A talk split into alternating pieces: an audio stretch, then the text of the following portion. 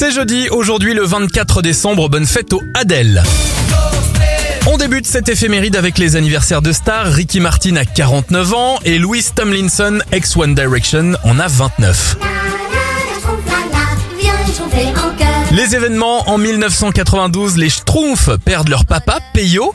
La fusée Ariane est lancée en 1979. Et en 1906, un certain Reginald Aubrey Fessenden diffuse la toute première émission de radio avec voix et musique et au programme chansons de Noël et lecture de contes.